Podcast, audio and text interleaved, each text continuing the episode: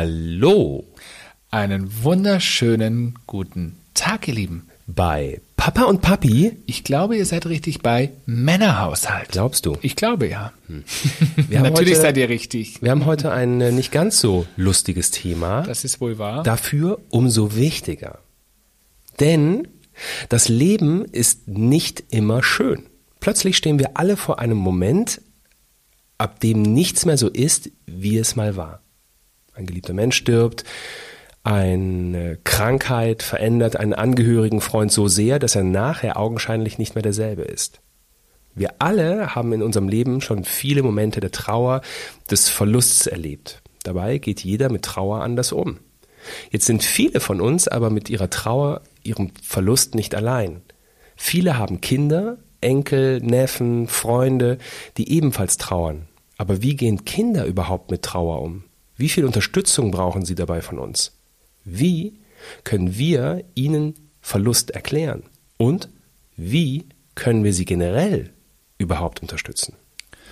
Und darüber möchten wir heute mit unserem Gast sprechen. Dr. Martina Stotz ist heute bei uns zu Gast und wir freuen uns riesig, denn wir hatten das Glück, dass wir uns bereits über Instagram kennenlernen durften und uns tatsächlich auch schon mal privat gesehen haben. Deshalb sagen wir herzlich willkommen und hallo, liebe Martina. Hallo.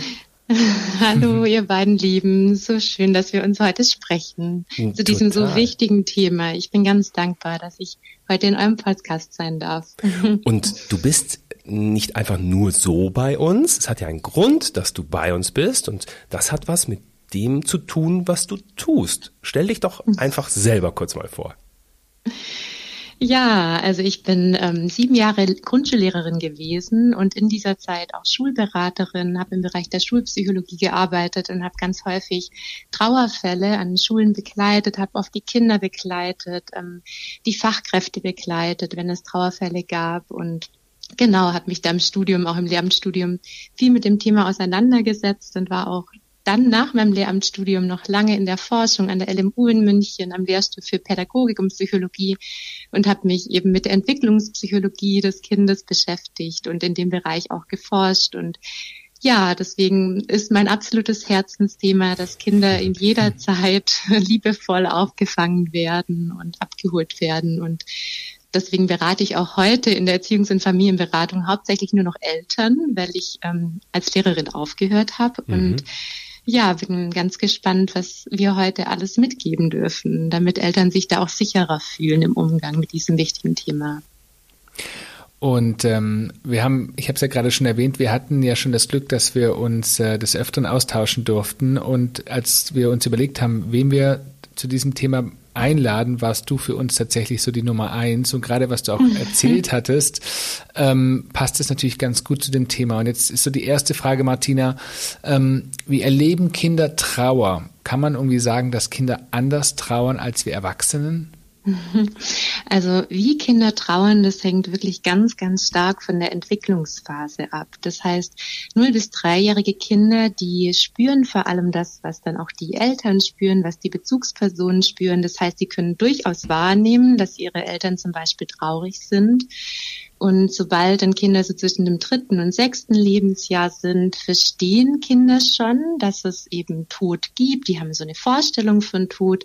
Nur wissen auch gerade so diese Vorschulkinder und Kleinkinder noch nicht, dass Tod wirklich Endlichkeit bedeutet. Mhm. Das heißt, also manchmal sagen auch Kinder so in dem Alter, du sollst tot sein und meinen Ja. damit eigentlich, du sollst weggehen. Ja, weil ähm, Kinder das noch nicht greifen können, rein von ihren, ihrer Hirnreife. Und das ist zum Beispiel auch der Grund, dass dann Kinder, Kleinkinder und Vorschulkinder Tote anrufen möchten oder den Brief schreiben möchten, ja, weil sie es einfach noch nicht verstehen, dass die Person wirklich nicht mehr wiederkommt. Und begreifen tun Kinder das wirklich erst dann so in dieser Grundschulzeit. Man sagt so von sechs bis neun Jahre ist diese Zeit, wo Kinder wirklich anfangen, sich intensiv mit dem Thema Tod auch zu beschäftigen, auch mit dieser Endlichkeit.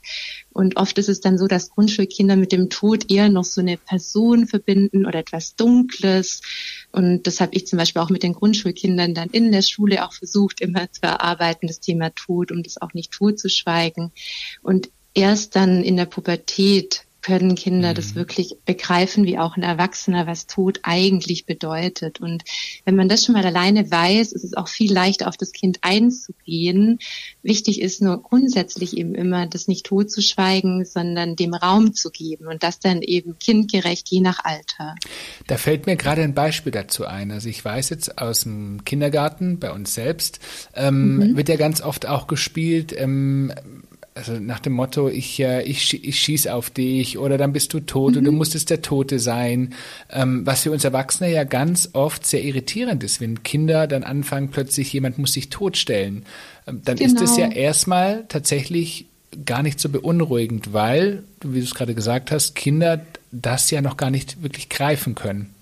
Ganz genau. Das ist in dem Moment ein Spiel. Kinder setzen sich dann damit auseinander. Das ist zum Beispiel auch, wenn dann ein Haustier stirbt oder ja, wenn man zum Beispiel alleine sieht, dass eine Pflanze kaputt geht oder die Blätter vom Baum fallen. Das sind ja auch ganz kleine Dinge, wo man eigentlich dem Tod im Alltag, dieser mhm. Vergänglichkeit begegnet und diese Dinge auch aufzugreifen, das immer wieder auch mit den Kindern zu besprechen. Auch die Jahreszeiten zum Beispiel schon alleine sind mhm. eigentlich kleine Auseinandersetzungen mit der Vergänglichkeit Arbeit mit dem Tod. Und ja, gerade, gerade der Tod eines Haustiers ist natürlich auch ähm, was, das für Kinder erstmal ganz schwer zu verarbeiten ist und Gleichzeitig ist es eine gute Vorbereitung auch zum Beispiel auf den Tod von lieben Menschen. Ja, also deswegen ähm, ist es, finde ich, auch immer so schön, den Tod zu begreifen als Teil des Lebens. Und Kinder können das tatsächlich oft noch viel besser als Erwachsene das können. Ja, weil sie das noch gar nicht so sehr werten als was Negatives, sondern mhm. das ist einfach so aus kindlicher Sicht. Auf der anderen Seite gehen wir Erwachsene, ich meine, wenn der Familienhund stirbt, dann ist schon, das ist schon auch für uns Erwachsene ähm, sehr, sehr traurig. Beim ja. Hamster mhm. hält sich gefühlt noch in Grenzen, aber ja. Mhm. für das Kind ist es, glaube ich, sehr wichtig, dass wir da genau zuhören und genau drauf schauen, wie wichtig für, ist für das Kind ist, oder? Absolut, ja. Deswegen sage ich auch immer, dass Rituale so wichtig sind. Also auch den Hamster dann beerdigen, dann noch ein Denkmal oder ein ähm, kleiner Grabstein irgendwie im Garten ähm, als Erinnerung pflanzen. Sowas ist, finde ich, ganz, ganz wichtig, damit das Kind auch die Möglichkeit hat, sich danach noch mit dem Thema auseinanderzusetzen. Also mhm.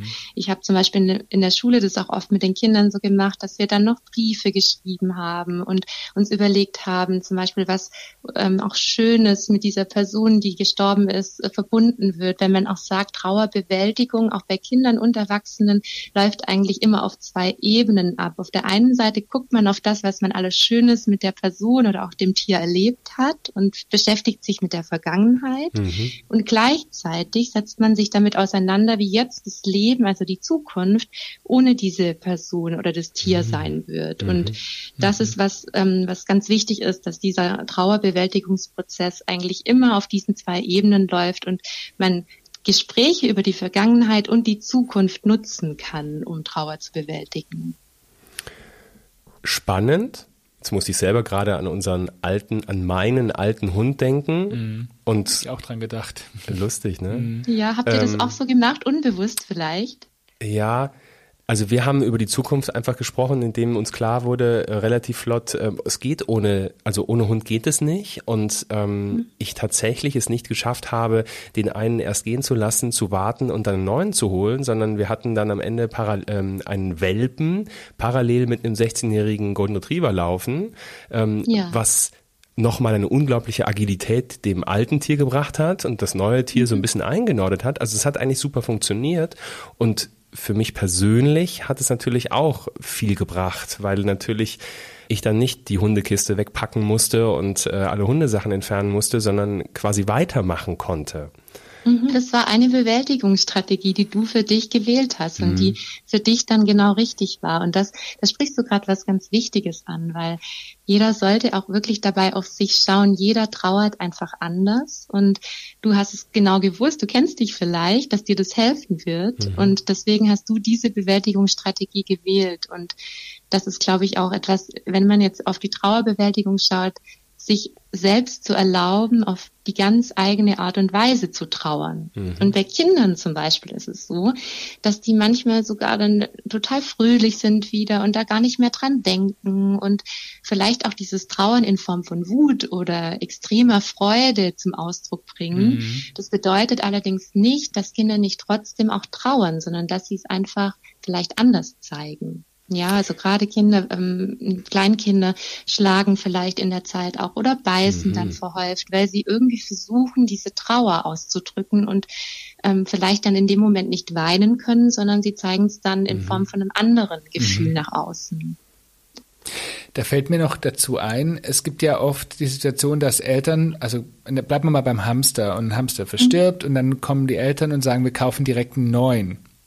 Mhm. Das ist ja, also die Frage, die sich dahinter versteckt, ist es immer, ist es immer der richtige Weg oder sollte man im Zweifelsfall das Kind es selber entscheiden lassen? Weil manchmal, also ich kann, kann aus meiner Kindheit sprechen, ich hatte auch Hamster, Meerschweinchen, Hasen und sobald eins gestorben ist, habe ich im Grunde genommen schon wieder ein neues bekommen. Mhm. Ähm, aber es ist doch jetzt mit dem Wissen von heute wichtig, Zeit auch zum Trauern zu haben. Oder Gibt es da kein Patentrezept? Also da, da gibt es kein Patentrezept mhm. und da mhm. würde ich auch sagen, gibt es kein richtig und kein falsch. Mhm. Ähm, ähm, sofern dann trotzdem Raum und Platz für die Trauer bleibt und auch oft noch an den alten Hamster gedacht wird, darüber gesprochen wird, das Kind traurig sein darf und es nicht weggedrückt wird, das ist das Wichtige. Mhm. Es ist auch kein Problem, dann ein neues Haustier zu kaufen. Ähm, die Frage ist immer der Umgang damit dann. Ja, ich weiß mhm. jetzt nicht, wie das bei dir war, ob, ob dann das nee. sozusagen sozusagen als Pflaster genommen wurde, um sozusagen die Trauer wegzuschieben oder ob es einfach auch, wie jetzt auch bei Björn vielleicht so ein, eine Bewältigungsstrategie war. Also Zeremonien haben wir immer gemacht. Mhm. da erinnere ich mich noch sehr gut daran. Was für eine Strategie das war, das weiß ich ehrlich gesagt gar nicht mehr. Mhm. Aber ich kann mich dran, Nur ich finde es gut, dass du es mhm. ansprichst, weil mhm. es könnte natürlich so sein, das ist ja auch in unserer Gesellschaft so ein bisschen so, dass Gefühle eher mhm. weggedrückt werden. Gerade Trauer mhm. ist jetzt nicht unbedingt so, dass viele Menschen damit umgehen können. Also viele Menschen können zum Beispiel auch ganz schwer mit Tränen umgehen. Ja, das sieht man schon bei den kleinen Säuglingen, wenn die eben weinen, dass es für viele kaum auszuhalten ist. Und das ist etwas, was schon wichtig ist, weil Tränen, sage ich immer, reinigen. Das ist wie wenn es draußen regnet und danach alles wieder ähm, mhm. ja schön schön duftet. Und ich sage immer, dass die Tränen eigentlich der Regen sind, ja, und danach auch wieder Platz für einen Regenbogen ist. Ich finde, mhm. das ist so ein ganz schönes Bild und das passt beim Trauern finde ich besonders gut, dass man dafür Zeit braucht und es ganz viele Tränen ähm, braucht, auch bei, bei Kindern auch häufig. Guck mal, da bin ich ein ganz guter Wettergott bei uns. Oh ja. du, Martina, gehen wir einen Schritt weiter. Jetzt haben wir, Tier ist ja so der Start, ne, also oder kann dieser Start sein für diese ganzen Geschichte. Ähm, gehen wir einen Schritt weiter äh, und zwar, was ist, ähm, wenn Kinder im Kindergarten, in der Schule, ähm, also wo wir es als Erwachsene vielleicht gar nicht so richtig mitbekommen, wenn plötzlich da etwas passiert. Das kann ja auch, das muss nicht immer tot sein, ja, es kann ja auch eine schwere mhm. Krankheit sein zum Beispiel. Plötzlich ist der Spielkamerad nicht mehr da, der Klassenkamerad nicht mehr da. Gibt es sehr klare Signale, die ein Kind gibt, wo wir erkennen können, jetzt mal abgesehen davon, dass es ähm, einfach nur weint, aber wo man erkennen kann, da passiert was bei einem Kind, also da trauert ein Kind? Mhm. Also wie gesagt, das unterscheidet sich sehr stark nochmal mit Blick aufs Alter. Wichtig ist, Kinder genau zu beobachten. Also Kinder haben ja ganz unterschiedliche Verhaltensweisen. Wie ich vorher schon meinte, mal, ist es Schlagen, mal ist es Beißen, mal ist es extrem wild mhm. sein, mhm. extrem laut sein. Ein anderes Kind zieht sich eher zurück. Und die Aufgabe von uns, Bezugspersonen, ist es immer zu schauen, was steckt jetzt hinter dem Verhalten. Und wenn ich eben schon weiß, ein Kind trauert vielleicht, habe ich einen ganz anderen Blick Blick auf dieses Kind und kann dann wahrnehmen, oh, vielleicht ist das jetzt gerade ein Ausdruck der Trauer und das Kind braucht jetzt meine Begleitung, mhm. meine Nähe, meine Sicherheit und oft ähm, machen Kinder das Ganze auch, indem sie Fragen stellen. Ja, also sie fragen ja. dann plötzlich und sagen, stirbst du jetzt auch bald mhm. oder stirbt die Oma jetzt auch bald, wenn mhm. gerade der Opa gestorben ist. Das heißt, Kinder machen das eigentlich ganz gut in ihrem eigenen Tempo. Die muten sich selbst oft so viel zu, wie ihre Seele auch schaffen kann. Und mhm. das ist ähm, ganz schön, da einfach drauf zu schauen, das zu beobachten und dann da zu sein. Und das ist was, was gerade Eltern, was ich so gut nachvollziehen kann, oft schwerfällt, ähm, einfach abzuwarten, bis das Kind bereit ist, auch darüber zu sprechen und es zu mhm. zeigen. Mhm. Ähm, und die, die, Kinder eben auch nicht zu bedrängen, diese, diese Trauerbewältigung anzustoßen. Das ist was, was manchmal ganz schwer auszuhalten ist, dass das Kind es in seinem eigenen Tempo machen möchte. Wir hatten ein Beispiel im Kindergarten und da ging es noch nicht mal um ähm, eigentlich, also um gar keine Krankheit, Tod oder irgend sowas Schlimmes, sondern ein äh, Kind aus dem Kindergarten ist umgezogen mhm. und ist dann eben ähm, verabschiedet worden und ja. war dann nicht mehr da. Und mhm. die Betreuer dort, die Erzieher, ähm, haben mir erzählt, es dauert teilweise Monate, bis mhm. die Kinder das wirklich Realisieren. Realisieren, genau, das ist das richtige Wort. Gar nicht verstehen, aber realisieren, dass es so ist. Sie haben ganz lange noch die, davon gesprochen. Die gehen immer davon aus, nach dem Motto, morgen kommt er wieder um die Ecke. Mhm. Genau, das ist nämlich genau diese Phase in, in der Kita zwischen drei und sechs Jahren, denken die Kinder, die Menschen kommen immer wieder, die gegangen sind. Mhm. Ja, die mhm. können noch nicht zwischen Weggehen und Tod unterscheiden. Und deswegen in, in der kindlichen Perspektive Krass, ist es so, die Menschen kommen immer wieder. Was ja eigentlich auch irgendwo schön ist, weil sie noch so ein ja. Grundvertrauen mhm, haben, klar. ja.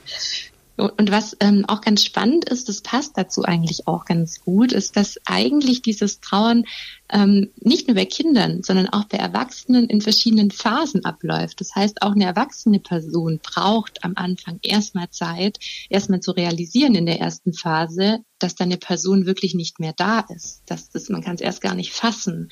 Und dann kommt erst eben eine weitere Phase, wo man das wirklich zulässt und langsam verarbeitet und irgendwie erst später, man sagt in dieser dritten Phase wird es dann richtig schlimm und so, dass man es ganz, ganz schwer nur zulassen kann, dass diese Person gegangen ist. Also das zu akzeptieren ist dann so schwierig mhm. und erst irgendwann später in der vierten Phase kommt man zu dieser Akzeptanz. Und so ist es bei Kindern auch. Also die brauchen einfach ihr eigenes Tempo, um Dinge zu realisieren, so wie die Erzieherin auch meinte. Mhm. Hm. Es ist die Frage, wie erklärt man den Kindern dass sie beispielsweise, dass ein Verlust naja, dass sie einen Verlust erleben werden. Also gerade bei einer Krankheit beispielsweise, wenn absehbar mhm. ist, es gibt noch Wochen, Monate, kann man Kinder darauf vorbereiten? Soll man Kinder darauf vorbereiten? Oder mhm. auch man weiß, dass Oma, die im ähm, Pflegeheim zum Beispiel lebt und dass es da eben zu Ende auch geht. Mhm. Ne? Wie erklärt ja. man das? Also auf jeden Fall ist es ab der Grundschulzeit für ein Kind immer besser, es also anzukündigen und dem Kind die Möglichkeit zu geben, das in kleinen Schritten zu realisieren. Das heißt zum Beispiel auch die kranke Oma mal besuchen im Krankenhaus oder auch mal anrufen und vielleicht schon mal Briefe schreiben und immer darüber sprechen, wie es jetzt eben der Oma gerade geht. Weil so geht es uns Erwachsenen ja auch. Wir können viel besser loslassen, wenn uns was nicht einfach ganz plötzlich trifft, sondern wenn wir uns darauf einstellen konnten. Das heißt, dieser Verabschiedungsprozess, mhm. der hilft Menschen, um Tschüss zu sagen, mhm. um zu sagen, ja, jetzt darfst du auch gehen. Und das ist was, was ich auf jeden Fall ab der Grundschulzeit empfehlen würde, ein Kind vorzubereiten und ganz ehrlich und klar mit dem Kind darüber zu sprechen, auf was es sich eben einstellen kann. Also wirklich auch sagen, Oma wird sterben. Genau, genau. Mhm. Und dann ist es wichtig, eben weil da wird dann eine Frage kommen, was ist denn Sterben? Ja, und dann sagen eben manche, ja, die wird dann einschlafen. Und das ist was, was ganz wichtig ist, darf man nicht sagen, weil Kinder sonst wirklich Angst vor dem Einschlafen kriegen. Das ist ein guter Punkt, ja. Ja, sondern wirklich sagen, ähm, die Oma wird sterben, das heißt, sie wird tot sein, ihr, ihr Körper funktioniert dann nicht mehr, also sie atmet dann nicht mehr, das Herz schlägt nicht mehr. Das ist was, was Kinder dann auch in der Grundschulzeit schon verstehen können. Das kann man dann ganz gut eben von dieser physischen Seite mhm. erklären. Also ja. so, so ein bisschen wie ein, eine Geschichte dazu zu kreieren oder ein Bild zu kreieren, ähm, was auch mit diesem toten Menschen passiert. Verstehe ich das richtig? Genau, also wirklich genau. So und vor allem mhm. auch betonen, dass die Person dann keine Schmerzen mehr hat und dass die dann einfach nicht, dass die wirklich tot ist und der Körper nicht mehr funktioniert. Das ist wichtig und auch äh, zu erklären, also wa warum es dazu kommen wird. Mhm. Weil zum Beispiel die Person eine ganz schwere Krankheit hat Und auch hier ist es wieder wichtig zu unterscheiden zwischen Krankheit und einer schweren Krankheit, weil sonst denkt ein Kind, wenn ähm, der Papa zum Beispiel einen Schnupfen hat, mhm. auch, dass der Papa sterben könnte. Und deswegen ist es wichtig zu betonen, dass wenn jemand sehr, sehr krank ist, eine ganz schwere Krankheit hat, dann kann er eben sterben. Und dass eigentlich nur ganz alte Menschen sterben, nur manchmal ist es eben so, dass jemand eine ganz schwere Krankheit bekommt. Das sind eigentlich diese zwei Ursachen und eventuell natürlich noch ein schlimmer Unfall. Das ist auch was, was aus dem Nichts heraus passieren kann. Nur das ist auch wichtig, da ganz ehrlich und offen zu sein und die Kinder nicht damit zu verschonen, weil die Kinder spüren ohnehin, dass was mhm. nicht stimmt. Und dann besser ehrlich sein, damit können Kinder viel mehr anfangen. Übrigens auch etwas, was uns als Pflegeeltern erklärt wird und erzählt wird, ne? dass ähm, man, wenn die Kinder dann kommen und anfangen Fragen zu stellen, auch was ihre, ihre leiblichen Eltern angeht, dass man hier nie darüber sprechen soll, dass die Eltern krank sind, weil sie ansonsten, ja. ähm, sobald dann einer von uns krank werden würde, ähm, ganz schnell äh, da rein verfallen würden und auch fragen würden, ja, verlässt du mich jetzt auch, ähm, ne? Mhm. kannst, du, kannst du dich jetzt nicht mehr um mich kümmern und so weiter und so fort. Also auch da soll man das natürlich ähm, nicht so erklären. Ja, das ist ein, ein sehr guter Bezug dazu, ja. Mhm. Ich kann mich noch dran erinnern, also gerade ich war, ich war schon älter, also ich war Ende Anfang 20, als tatsächlich meine Omas und Opas gestorben sind, aber ich erinnere mich trotzdem an, an die Zeit, wie meine Eltern damals mir immer erzählt haben, die schauen jetzt vom Himmel oben runter. Und ich muss tatsächlich sagen, so, wenn ich, wenn ich drüber nachdenke, mir hat das damals als Kind wirklich geholfen, immer noch das Gefühl zu haben, sie sind ja dann irgendwo noch da. Mhm das ist was, ich weiß auch, warum es dir geholfen hat. Ich bin gespannt. ja, weil es dir mit so viel Überzeugung hm. wahrscheinlich vermittelt wurde, mit so viel Sicherheit und hm. Klarheit, weil es hat wahrscheinlich auch ihnen geholfen, damit umzugehen. Und das ist genau der Punkt. Immer wirklich auch Dinge den Kindern sagen, hinter denen man selbst total steht und wo man selbst total dahinter steht. Das heißt, wenn ich jetzt aus dem Hinduismus, aus dem Buddhismus komme und fest davon überzeugt bin, dass das Leben nach dem Tod weitergeht, kann ich das auch einem Kind erzählen. Mhm. Wenn ich da voll davon überzeugt bin, wenn ich allerdings gar nicht an ähm, das Leben nach dem Tod glaube und die Bezugsperson von dem Kind bin, würde ich das nicht erzählen, ja, dass es weitergeht. Das heißt, da sind wir auch wieder bei diesem authentisch bleiben und ehrlich bleiben. Was glaube ich und das gebe ich meinem Kind auch weiter, weil das dem Kind Sicherheit gibt. Und das hast du bekommen, Christian, in dem Moment. Ganz viel Sicherheit. Das stimmt, ja. Jetzt, ja. Sagst. Krass ist, dass, ähm, und das seit wir diesen Podcast hier machen, ähm, seit wir bei Instagram aktiv sind ähm, und, und viele Sachen hinterfragen, stellen wir fest, wie viel heute hinterfragt wird, was früher mhm. nicht hinterfragt wurde. Wo früher einfach agiert wurde, wo einfach gemacht wurde, weil die Generation eine andere war, weil ähm, unsere Eltern das nochmal von einer ganz anderen Generation mitbekommen haben, Kriegsgeneration dann schon oft, ähm, die Augen zu und durch und irgendwie geht's weiter im Leben. Ähm, wenn ich jetzt zurückdenke an meine Schulzeit, ich habe zwei meiner besten, tatsächlich meine besten Freunde hintereinander an Gehirntumoren verloren. Ach, du Arme. Und ähm, oh ich bis heute, also damals gab's keine Trauerbewältigung oder so. Also ja, da wurde ich sicherlich in den Arm genommen und so, aber irgendwie ging es auch weiter dann, ne? Oder es hatte genau, weiter zu gehen. Deine Eltern auch überfordert waren und weil es, wie du schon gesagt hast, die Generation war, in der man auch funktionieren musste. Mhm. Ja, also das war ja auch eine Überlebensstrategie zu sagen, so weitermachen, mhm. auf geht's, wir haben keine Zeit zu trauern, ja, und sich den Raum nicht zu nehmen dafür. Und auch das war damals in Ordnung. Nur was eben so ist, die menschliche Psyche, die wird sich die Zeit zum Trauern so oder so nehmen. Das heißt, die Trauerprozesse dauern dann einfach länger.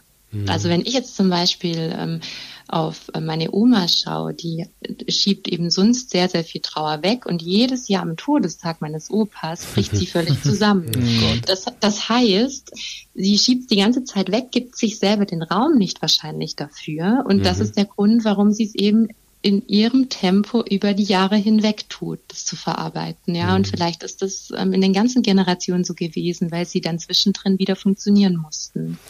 Also es ist schon so, dass wenn man der Sache Raum gibt und es rauslässt, es verarbeitet, ist es einfach sehr, sehr gut für die Seele. Jetzt stellen wir uns vor, ähm, Papa wird krank. Mhm. Und Papa wird richtig krank. Und klar mhm. ist, dass Papa irgendwann im Zweifelsfall auch nicht mehr so zurückkommt, wie er wie er mal war. Wann ja. integriere ich mein Kind? Mhm. Also, ne, also, du weißt, was ich meine. Ist, ja, absolut. Also das ist jetzt ähm, so eine Sache, die sehr, sehr individuell angegangen werden muss. Und da geht es ja gerade wirklich um was, einen, einen sehr extremen Fall. Und für sowas gibt es zum Glück wirklich qualifizierte Trauerbegleiter und Begleiterinnen. Und da hat zum Beispiel das Malteser Hilfswerk ausgebildete und qualifizierte Leute, die gerade ähm, Familien bei sowas begleiten. Das mhm. heißt, da kommt wirklich eine Trauerbegleiterin oder ein Trauerbegleiter nach Hause und unterstützt die trauernde Person, ja, weil auch ja die Mama oder der Papa in dem Fall mhm. ähm, selber in der Trauer steckt, braucht Unterstützung. Und dafür gibt es dann wirklich Leute, die zwei bis drei Monate so solche Fälle auch begleiten mhm. können, wenn es wirklich ähm, um so, so, so schwierige Themen geht. Ja. Und ansonsten wäre es auch da wichtig, wenn man selbst in der Lage ist, erst selbst bereit zu sein, dem Kind es zu sagen. Also wenn ich selber merke, ich kann gerade einfach noch nicht, es geht nicht, mhm auch noch abzuwarten und dann das Kind wirklich mindestens zwei bis drei Wochen vorher, wenn denn möglich, ja, vorbereiten und eventuell auch Unterstützung aus dem Bekanntenkreis, aus der weiteren Familie holen, um dem Kind einfach beizubringen, was es erwarten wird und das auch so ehrlich wie möglich. Mir ist gerade so eine Frage gekommen, Martina, und ich stelle sie einfach mal, ähm, ja, gerne. weil ich habe selber erlebt, ähm, als als Jugendliche damals, als meine Oma gestorben ist, und gerade ähm, wenn ich so an Freunde, Freundeskreis denke, und es gab solche Situationen schon mal, dann war oft auch der Satz: ähm, Es ist gut, dass die Kinder beispielsweise den, die Mutter oder den Vater so in Erinnerung behalten sollen, wie sie sie zuletzt gesehen mhm. haben, nämlich im guten Zustand. Mhm. Aber was ist denn nun, wenn die Person stirbt? Würdest du sagen, es ist trotzdem gut, Abschied zu nehmen? Also ich sage wirklich bewusst auch die den verstorbene, genau, den mhm. Leichnam, die verstorbene Mutter, verstorbenen Vater, nochmal hinzugehen und Abschied zu nehmen, weil wir Erwachsene, für uns ist es ja schon wahnsinnig schwer. Aber ja.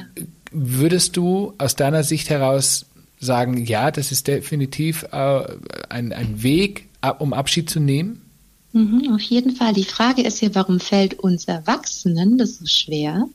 Weil wir damit ja als mhm. Kind nie konfrontiert wurden. Das heißt, es ist für uns Stimmt. in unserer Generation etwas ganz Unnatürliches. Ja.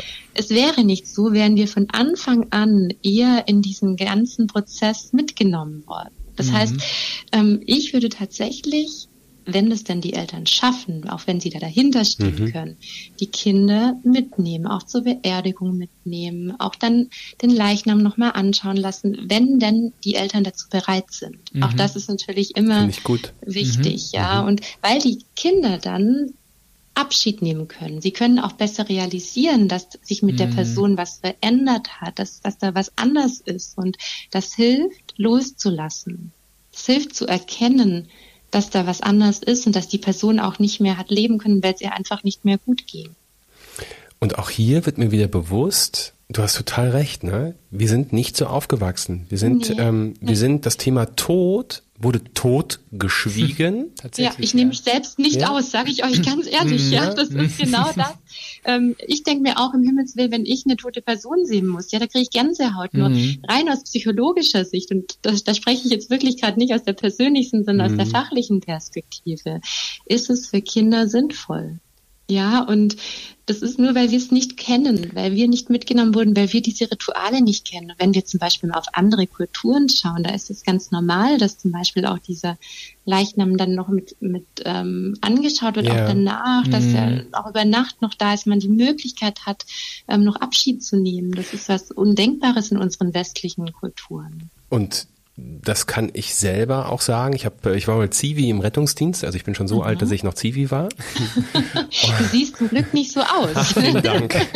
ähm, aber äh, da habe ich natürlich eine ganze Menge gesehen und ähm, da habe oh, ich ja. tatsächlich alte Menschen gesehen, die gestorben sind, zu Hause mhm. bei sich. Und ich habe auch ähm, junge Menschen gesehen beim Verkehrsunfall, die es nicht geschafft haben. Mhm. Und hier gibt es ja auch himmelweit große Unterschiede. Ich meine, ein Kind würde im, im also im, ja, im besten Fall nie einen, einen Toten bei einem Verkehrsunfall sehen, aber mhm. zum Beispiel einen alten Menschen, ähm, der im Grunde zu mehr oder minder zufrieden dann auch auf seinem Bett liegt, ähm, mhm. der, der, hat eine ganz andere Ausstrahlung. Und das hat mhm. eigentlich, hat das eine ganz, ganz ruhige Ausstrahlung. Also sowas schon fast Zufriedenes irgendwie. Ich finde auch, genau. da, da fällt mir tatsächlich auch ein, ähm, das Thema Anfassen. Ne? Also wenn der, wenn der, wenn der Leichnam liegt, ähm, es, also ähm, ich erinnere mich als Kind, ähm, mir wurde immer gesagt, lieber nicht anfassen. Ja, aber allen. Und das ist bis heute in mir drin. Ne? Also es hat sich verewigt und ähm, das überträgt sich sogar auf tote Tiere. Also ich bin da sehr, sehr verhalten gegenüber und ähm, ich hätte mir eher gewünscht damals als Kind, dass man damit offen umgegangen wäre und man gesagt hätte, ja, ähm, verabschiede dich und, und fass die Hand beispielsweise deiner Oma an. Also das, ähm, genau. das du kriegst ist ja ganz anderen Bezug dazu genau. dann. Ja, genau. Und du als Kind hättest es aus dir heraus völlig natürlich, wahrscheinlich mhm. sogar gemacht. Mhm. Nur da sind wir eben wieder genau bei diesen gesellschaftlichen Konventionen, dass Kinder oft ja in ihrer Natürlichkeit ganz mhm. intuitiv das tun, was ihnen gut tun würde und sie eben durch die Erziehung, durch das, dass man sie zu gewissen Sachen drängt, sie eigentlich so ein bisschen, ja, diese Intuition verlieren. Ja, das ist ein ganz gutes Beispiel dafür, Christian. Mhm. Ja. Jetzt ist die Frage, ähm, wir hatten es vorhin schon mal kurz touchiert, aber ähm, wie, wie geht man mit der eigenen Trauer Kindern gegenüber um? Mhm. Das ist ja, ähm, wie, du hast ja schon gesagt, jeder trauert anders. Ähm, wenn ich Christian und mich angucke, ich, ich bin jemand, ich verliere dann die Stimme, ich kann nicht mehr weiterreden und ähm, je nachdem, was es ist, wird das eine ganze Weile auch so bleiben und das kommt dann immer auch wieder hoch. Ne? Also selbst wenn ich heute, ähm, ich weiß nicht, sieben Jahre nach dem Tod meines Golden Retrievers, äh, ja, wenn wir bei dem Tier bleiben, drüber spreche, ja. drückt es mir die Tränen in die Augen. Und wenn ich mir dann vorstelle, ich muss unserem Sohn den Tod eines nahen Angehörigen, und ich habe zum Beispiel eine 88-jährige Großtante, ähm, seine Urgroßtante quasi, die er kennt und mit der er auch mhm. spricht am Telefon und so weiter. Ich habe keine Ahnung, wie ich das hinkriegen soll. Mhm. Wenn es irgendwann also mal so ganz ist. wichtig erstmal, es geht nicht darum, dass du stark sein musst, weil das höre ich jetzt schon, so wie du darüber sprichst, ja. raus, dass du vielleicht von dir erwartest, und das tun viele Eltern, dass sie in dem Moment für das Kind stark sein müssen. Mhm. Und ähm, Kinder spüren ohnehin, und auch dein Kind würde spüren, dass du nicht stark sein kannst. Ja, dass du nicht stark bist. Das heißt, es ist viel besser, dem Kind deine echte Emotion zu zeigen, weil damit kann ein Kind viel besser umgehen, als wenn es nach außen etwas wahrnimmt oder sieht, was es innen aber nicht wahrnimmt. Mhm. Das heißt, es bringt das Kind eher durcheinander. Es verunsichert das Kind, wenn du nach außen lächelst und innen drin weinst.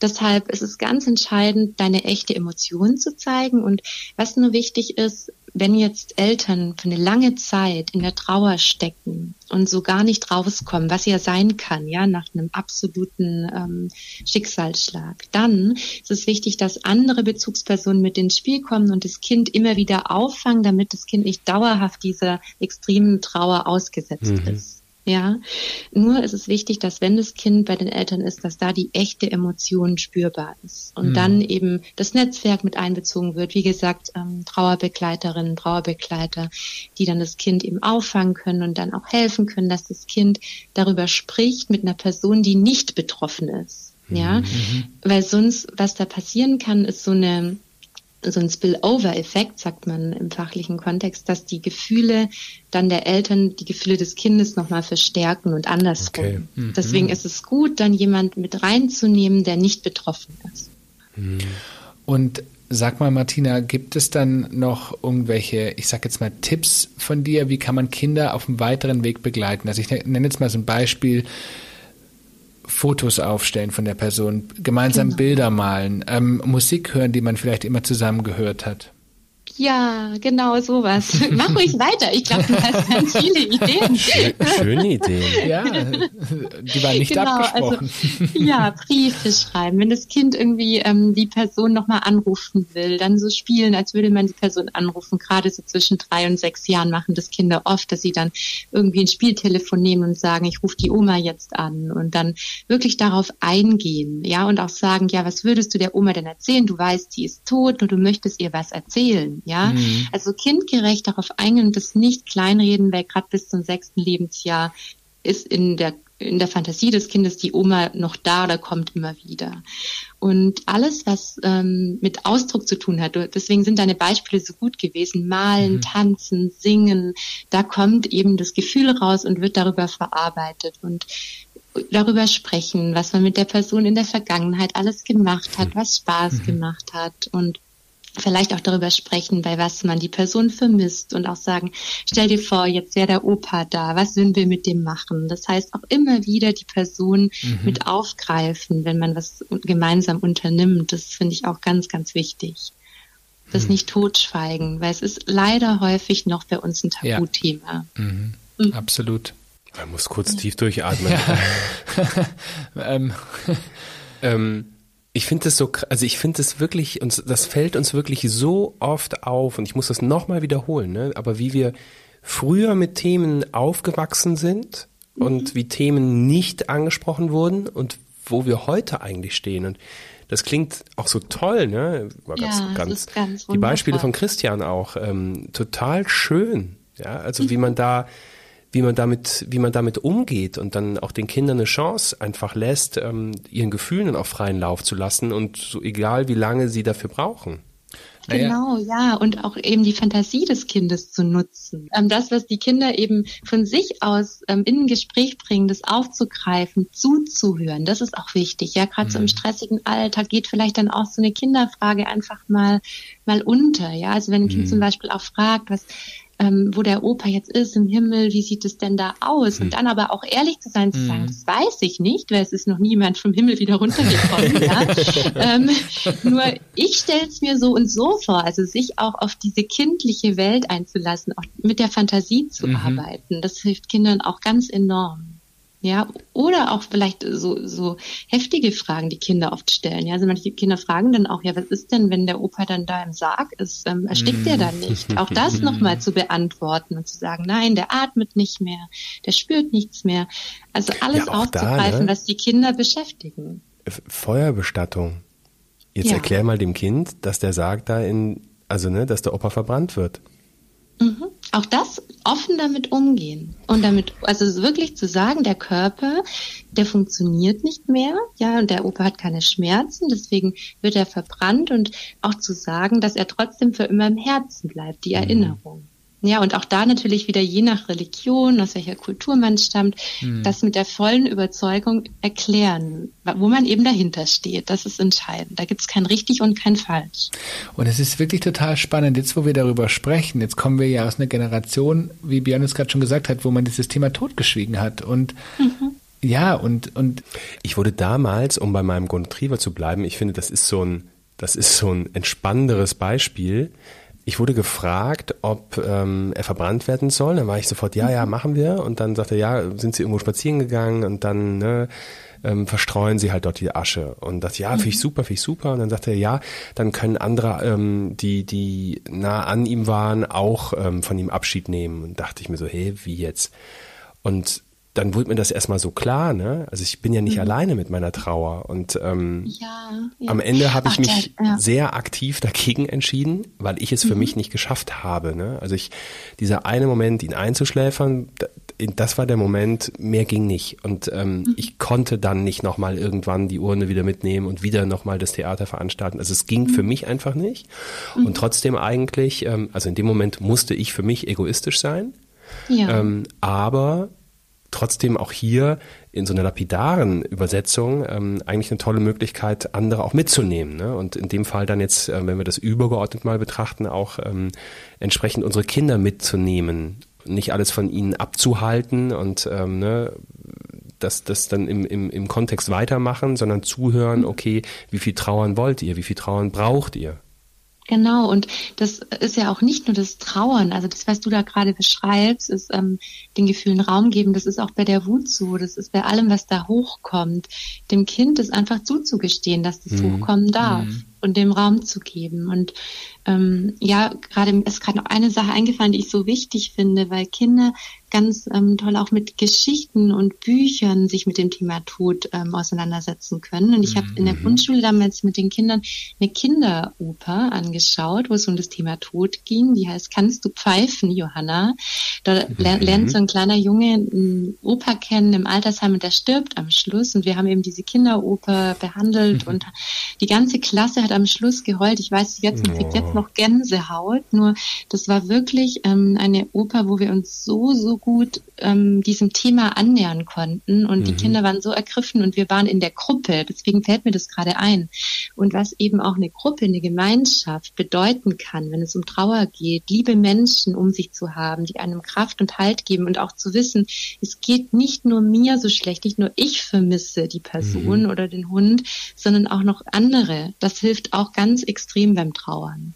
Klingt gut. Ja, total. Und, und wieder wird einem bewusst oder wird mir gerade persönlich bewusst, ähm, in der neuen Generation, in der wir jetzt leben und, und, mhm. und in dem wir unsere Kinder begleiten, wie wichtig es eigentlich ist, dieses Thema Tod, wo wir selbst tatsächlich erzogen worden sind, eher das Tod zu schweigen, tatsächlich aber jetzt in der neuen Generation als naja, als, als ein Teil, Teil des Lebens genau. ähm, ähm, mit zu integrieren und dass der Tod eben dazugehört. Das, das ist einfach so wichtig geworden. Ja, ganz, ja, das, das finde ich auch ganz, ganz wichtig, das immer wieder aufzugreifen und ähm, in den kleinsten Kleinigkeiten im Alltag darüber zu sprechen, auch wenn draußen ein Käfer, ähm, wenn man da drauf mhm. äh, tritt, ja, oder mhm. auch da, das hat ja auch was mit Achtsamkeit zu tun, dass das Leben etwas Absolut. ganz Besonderes ist, ein großes Geschenk ist, ja, das auch erstmal zu realisieren, dass wir nicht einfach so leben, sondern dass wir so dankbar sein dürfen, jeden Tag zu atmen und was es dann auch für die anderen Lebewesen bedeutet, mit denen achtsam umzugehen. Ja, ich, da sind Kinder auch ja wieder so, finde ich, ganz faszinierend. Mhm. Also ich weiß nicht, wie viele Kinder ich erlebt habe, die durchgedreht wären. Ja, hätte ich eine Fliege kaputtgeschlagen. Und mhm. das, also da denke ich mir immer, sind Kinder uns manchmal wirklich um einiges voraus. ja. Und trotzdem eine eigentlich auch krasse Verantwortung, die wir haben, ne? Mhm. Also ja, so. damit, damit umzugehen und, und auch, also das ist an vielen Stellen ja nicht einfach. Absolut, ja. Deswegen ganz entscheidend bei dem Thema, sich zu trauen, nach Unterstützung und Hilfe zu fragen. Mhm. Gerade wenn man selbst eben noch in dieser ersten Phase der Trauer hängt mhm.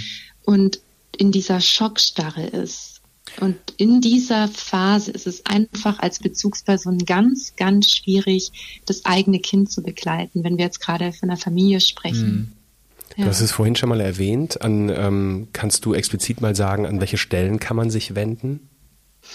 Also was ich wirklich ähm, empfehlen kann, ist eben das Malteser Hilfswerk. Die haben ausgebildete, qualifizierte Trauerbegleiter und Begleiterinnen. Das ist wirklich eine ähm, Ausbildung, die ähm, sehr vielseitig ist und ansonsten grundsätzlich gibt es meistens auch in den Gemeinden Trauerbegleiter, Begleiterinnen, mhm. die dafür ausgebildet sind. Explizit für Kinder? Auch, ja, explizit okay. für Kinder tatsächlich. Es gibt ähm, sogar auch beim Malteser Hilfswerk Gruppen, in denen Kinder sich treffen können, also zum Beispiel Jugendliche, die ihre Eltern verloren haben, die sich dann regelmäßig treffen, weil eben so klar ist, dass der Austausch auch mit Gleichgesinnten, mhm. mit Menschen, die Ähnliches erfahren haben, so gut bei der Bewältigung hilft. Hm. Ja, das würde ich immer empfehlen. Auch da, ne, wenn ich jetzt dran denke, unser Sohn heute, unser Sohn in zehn Jahren, äh, mhm. äh, Pubertät, wenn dann ein, ein sehr naher Mensch stirbt, das hat ja auch nochmal einen ganz anderen Impact, je nachdem, wie nah der steht, ähm, gerade auch für so ein, so ein Pubertier dann, ne? Ähm, ja, total wo es dann ganz schnell entweder ganz laut oder ganz leise werden kann, bis hin zu auf einmal verschwindet derjenige und taucht erstmal nicht mehr auf. Ne? Ähm, mhm. Mhm. Mhm. Da fragen sich ja auch Kinder so, welchen Sinn hat denn eigentlich das Leben und warum ist, also auch diese Gerechtigkeitsfrage mhm. kommt da mhm. bei Kindern dann rein. Warum passiert das gerade uns oder mir? Wieso ist es so? Ähm, und das kann tatsächlich dann auch vorübergehend zu sehr starken Verlustängsten führen. Deswegen ist in diesen Zeiten auch immer dieses Familiennest so wichtig. Also, dass zu Hause so geborgen und schön wie möglich zu gestalten. Und da helfen dann eben andere Menschen ähm, im, aus dem Freundeskreis, Bekanntenkreis, ähm, ja, mhm. die die Kinder da auffangen und so ein Zufluchtsort einfach geschaffen wird für die Kinder. Also Martina, für mich hast du heute so viel wertvollen Input gegeben und bei mir ist hängen geblieben, ähm, dass wir tatsächlich tagtäglich unsere Kinder auch in diesem Thema begleiten können. Gerade das Thema, was du gesagt hast, mit Leben ist so wichtig, bei Käfern, bei, bei Pflanzen. Also auch da können wir als mhm. Eltern so viel dazu beitragen, um dieses Thema einfach ähm, mit in den Alltag zu integrieren, wie wichtig und wie schön Leben ist, stattfinden zu lassen. Genau, das war für mich ja. jetzt so gerade der, der Aha-Effekt und äh, ich hoffe für ganz viele Hörer da draußen eben auch, dass wir da als Erwachsene, Erziehende ähm, nicht nicht äh, maßgeblich unbeteiligt sind. So rum. Mhm. Mhm. Wisst ihr, dass ich da noch ganz kurz, was mir noch einfällt? Sehr gerne. Ich mhm. weiß jetzt, dass ganz viele Hörer wahrscheinlich denken, oh Gott, aber nicht, dass mein Kind dann so Angst vom Tod bekommt, wenn ich ständig darüber spreche. ja? Ich kenne ja so die Elternseite und weiß, welche Ängste da gleich ausgelöst werden. Und dazu möchte ich gerne noch was sagen. Also mhm. erstens, ähm, es geht natürlich nicht darum, jetzt überall über den Tod zu sprechen, sondern das eher so beiläufig zu machen. Mhm. Ja, also so wie wir jetzt gerade schon einige Beispiele genannt haben. Und wenn dann Kinder wirklich anfangen, oft zu zu fragen, Mama, Papa, stirbst du oder stirbst du dann auch, dann immer dem Kind bewusst zu machen, dass die Wahrscheinlichkeit, dass das passiert, also jetzt irgendwie in der nächsten Zeit ganz gering ist. Mhm. Ja, also dem mhm. Kind wirklich ab dem Grundschulalter zu erklären, die Wahrscheinlichkeit, dass jemand stirbt, bevor er ganz, ganz alt ist, die ist sehr gering. Und das ist wichtig, den Kindern mitzugeben, weil das nimmt die Angst.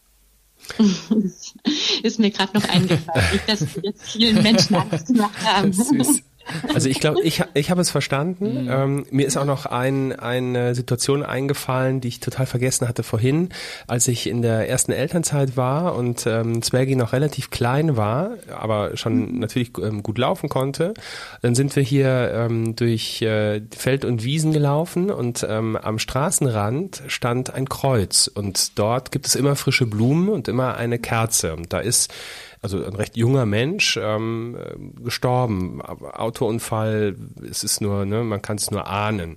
Und ähm, irgendwann stand er ganz nachdenklich davor und damals habe ich schon ganz intuitiv ihm einfach gesagt, ne, hier ist jemand gestorben. Ähm, mhm. Und damals hat er, da konnte er auch schon ähm, anfänglich reden und hat dann irgendwie so, ne, warum oder was, was ist da passiert oder so. Und dann habe ich mhm. ihm das versucht zu erklären. Habe gesagt, ja, ich glaube, dass, ähm, dass hier jemand einfach äh, mit dem Auto zu schnell gefahren ist. Und irgendwie war das für mich, das war, ich dachte mir, Gott, oh Gott, oh Gott, was mache ich jetzt gerade hier? Mhm. Ähm, mhm. Aber es fühlte sich, es fühlte sich richtig an irgendwie, mhm. ne? Ja, die Ehrlichkeit. Und es das war auch völlig auch was, fein für Zwerge, ne? Mhm. Also das war mhm. okay. Ähm, wir laufen da immer wieder mal entlang und er guckt da auch immer wieder mal und steht auch mal nachdenklich da oder mittlerweile fährt er mit dem Fahrrad und ähm, hält dann da an, steigt ab und guckt ganz nachdenklich. Mhm. mhm.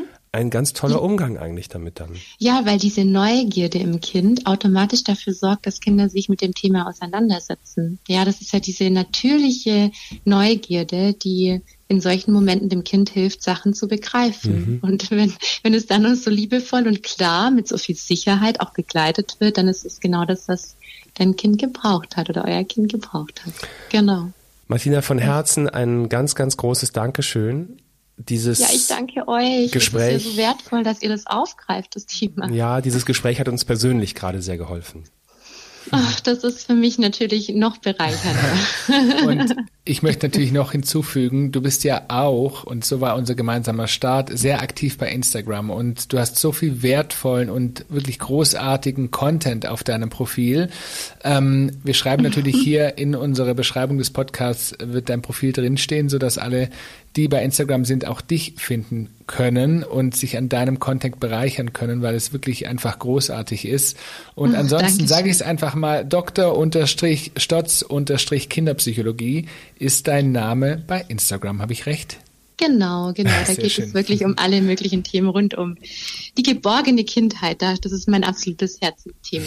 Das hört man dir auch an, Martina. Absolut. Und ähm, auch wenn man sich mit dir ähm, privat unterhält, also man merkt, dass du dieses, dass du diese Themen tatsächlich lebst und ähm, dass du völlig überzeugt bist von dem, was du, was du tust und was du sagst.